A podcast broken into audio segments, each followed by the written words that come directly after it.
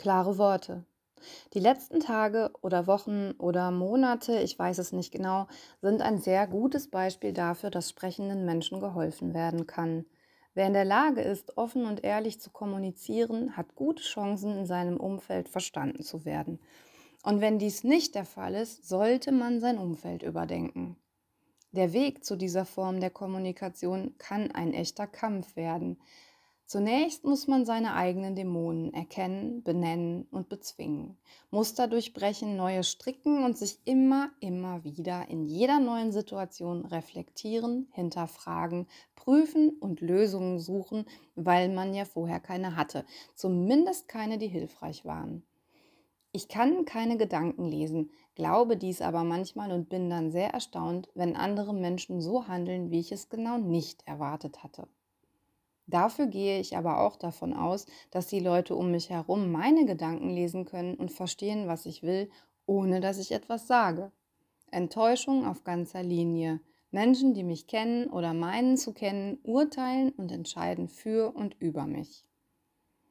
Die Krux an dieser Entwicklung ist, dass ich einfach aufhören muss, mir Gedanken darüber zu machen, was andere über mich denken. Und das ist eben alles andere als einfach. Es ist ein Spagat, ein Drahtseilakt, eben eine akrobatische Meisterleistung, wenn man als braves und gut erzogenes Mädchen aufwächst, das stets freundlich und höflich ist. Meine Meinung war, wenn sie eine andere war, nicht erwünscht. Aus Angst, nicht mehr geliebt zu werden, verbog ich mich in alle erdenklichen Richtungen, um es jedem recht zu machen. Wenn wir schon bei artistischen Bildern sind, entspräche dieses der Schlangenfrau. Doch nun ist Schluss mit Zirkus. Schon immer habe ich Menschen bewundert, die straight sind. Genau diese waren es, die mir manchmal vor den sensiblen Kopf stießen. Aber ich wusste, woran ich bin. Zu wissen, woran man ist, ist per se gut, oder? Dumm rum zu eiern ist Zeitverschwendung und für'n Arsch. Ich kann sagen, dass ich auf bestimmte Gespräche keine Lust und für manche Dinge gerade keine Zeit habe und gewisses Verhalten nicht toleriere. Dabei muss ich natürlich die Konsequenzen akzeptieren. Menschen, die Schiss haben, meine Meinung zu hören, werden nicht nach ihr fragen.